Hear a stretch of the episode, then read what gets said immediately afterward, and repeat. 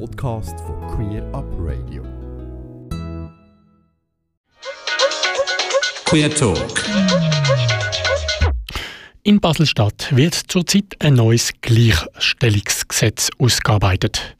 Das hat der Verein Network Gay Leadership, der Verein von schwulen Führungskräften, zum Anlass genommen, eine Befragung unter Männern durchzuführen. Mittlerweile liegt die Auswertung von dieser Studie vor und zeigt auf, wie verbreitet Diskriminierung und Homophobie am Arbeitsplatz bei Männern im Kanton Basel-Stadt ist. Das Ergebnis? Knapp 60% queere Männer fühlen sich am Arbeitsplatz diskriminiert. Alle Befragten bezeichnen sich als queer bzw. passen nicht ins traditionelle Männerbild, entweder weil sie nicht heterosexuell sind oder zu wenig männlich eingeschätzt werden, zum Beispiel wegen ihrer Kleidung, oder weil sie Transmänner sind, ihnen also bei der Geburt das weibliche Geschlecht zugeordnet worden ist. Ja, in der Studie werden sie alle zusammengefasst als Männer, die von cis-heteronormativen Vorstellungen abweichen. Der selbstständige Forscher Etienne Rembold ist Autor von dieser Studie mit dem Titel Umstrittene Männlichkeit. Und er ist auch Präsident von der Gleichstellungskommission Basel-Stadt. Katrin Hiss vom Rabe Info hat in der Sendung vom 16. Dezember vom Etienne Rembold wissen, von was für Diskriminierung die betroffenen Personen in seiner Studie berichten.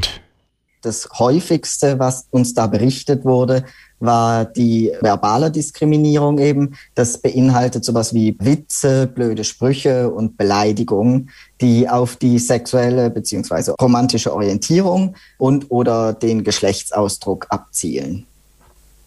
Wir sprechen ja über Gleichstellung am Arbeitsplatz. Wissen Sie auch etwas zur Lohngleichheit? Also verdienen Männer, die nicht dem traditionellen heteronormativen Rollenbild entsprechen, gleich viel?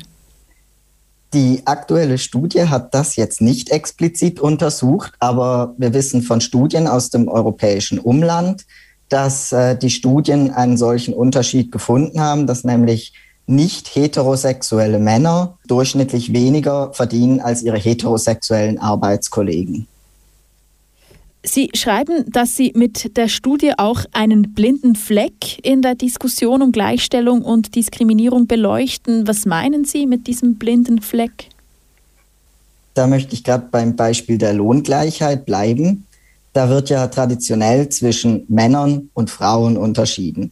Dabei geht aber völlig unter, dass zum Beispiel nicht heterosexuelle Männer im Vergleich zu heterosexuellen Männern am Arbeitsplatz weniger verdienen durchschnittlich. Wenn man sich nur auf die Differenzierung zwischen den binären Kategorien Männer und Frauen fokussiert, dann unterstellt man diesen Gruppen automatisch eine Einheitlichkeit, nämlich eine cis-heterosexuelle Einheitlichkeit. Und alles, was diesem Bild nicht entspricht, wird dabei unsichtbar und wird überhaupt nicht mitbehandelt. Die Studie bezieht sich auf Menschen aus dem Kanton Basel-Stadt. Denken Sie, dass der Eindruck, welcher die Studie vermittelt, repräsentativ ist, auch für den Rest der Schweiz? Also wenn man da zum Vergleich die Studien aus dem europäischen Umland mal herzieht, das waren äh, national angelegte Studien. Und da passt eigentlich das, was wir jetzt für Basel-Stadt gefunden haben, sehr gut ins Bild. Und wenn man das jetzt als äh, nationale Studie machen würde, dann könnte man das sicher auch für andere Kantone ein ähnliches Bild erwarten. Ja, die Studie mit dem Titel Umstrittene Männlichkeit untersucht eben Diskriminierung am Arbeitsplatz von queeren Männern. Was können denn Betroffene machen, wenn sie Diskriminierung erfahren? Ja, genau das ist eben oftmals unklar, wie wir in der Studie herausgefunden haben bei rund einem Drittel der Arbeitsverhältnisse, da gab es zum Beispiel keine interne Stelle, an die man sich hätte wenden können.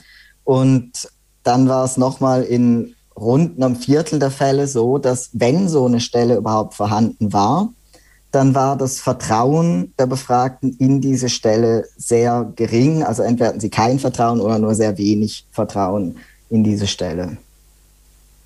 In Ihrer Studie betonen Sie, dass es sich hierbei um kein Minderheitenproblem handelt. Können Sie ausführen, was Sie damit meinen?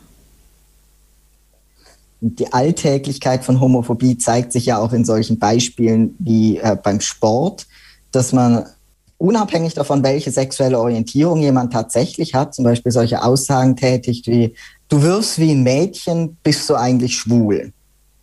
Oder auch, ähm, dass man eben, wir haben ja die sexuelle Orientierung nicht als Stempel irgendwie auf der Stirn. Und das heißt, oftmals im Alltag verlassen wir uns auf das, was wir von Leuten sehen. Und das betrifft dann den Geschlechtsausdruck. Das heißt, wir überlegen uns anhand vom Geschlechtsausdruck unseres Gegenübers, was für ein Urteil wir über den fällen, was für eine sexuelle Orientierung diese Person haben kann. Und dadurch kommt das eben zustande, dass von Homophobie und homophob motivierter Diskriminierung nicht nur tatsächlich nicht heterosexuelle Personen betroffen sein können, sondern eben auch jetzt in diesem Fall Männer, die eigentlich heterosexuell sind, aber die aufgrund von ihrem Geschlechtsausdruck, das heißt Erscheinungsbild oder Verhalten zum Beispiel nicht diesem äh, Stereotyp heterosexuellen Männlichkeitsbild entsprechen. Sie schreiben in der Studie auch, dass Sie die Vorkommnisse, also solche Diskriminierung, auch als frauenfeindlich deuten. Warum frauenfeindlich in diesem Zusammenhang? Das lässt sich darauf zurückführen, dass diese heterosexuelle Männlichkeitsnorm sich abgrenzt von allem, was weiblich ist, alles, was als weiblich konnotiert wird. Und somit werden Männer, die eben nicht männlich sind, automatisch auch dem Weiblichen zugeordnet. Und dabei ja auch eine äh, Bewertung stattfindet, eben eine Abwertung. Und genau diese Abwertungslogik, die greift dann eben auch bezüglich Homophobie, dass eben Männern, die diese Männlichkeitsnorm nicht erfüllen, in einer Abwertungslogik gesagt wird, sie seien zu weiblich, um sich als richtige Männer zu qualifizieren. Der Etienne Rembold in einem Beitrag von der Katrin Hiss im Rabe-Info vom 16. Dezember 2021. Rabe-Info